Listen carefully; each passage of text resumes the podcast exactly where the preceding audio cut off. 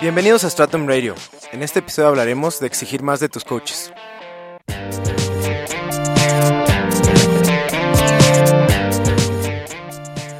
Un gran problema de nuestro deporte es que es muy difícil encontrar coaches realmente preparados para ayudar inclusive a atletas del más alto nivel. Si ya no tiene nada que decirle su coach cuando entrenan, lo más probable es que sea porque sus conocimientos lo limitan. Tienen que exigirle a sus coaches que sigan aprendiendo. Cada día es una oportunidad para aprender algo nuevo. Puede ser de un video de YouTube, de un post de Instagram, de un artículo en un blog o del capítulo de un libro, pero todos los coaches deberían tener ese hábito de seguir aprendiendo de manera continua sin importar el deporte que practiquen. En el caso de CrossFit, este es un deporte joven, que aún sigue cambiando y evolucionando. Esto hace que sea aún más importante estar actualizados como coaches. Sería una falta de responsabilidad que la única preparación que tiene tu coach sea el Level 1 que tomó hace cuatro años.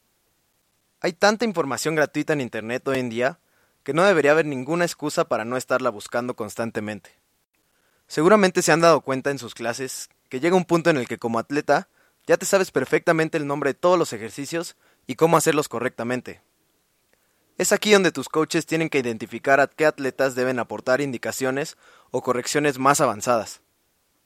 Cosas como control de respiración, posturas eficientes, tiempo entre transiciones, número de reps por set, etc. Son temas que tu coach debería dominar a la perfección, porque la realidad es que nadie va a ser un principiante para siempre.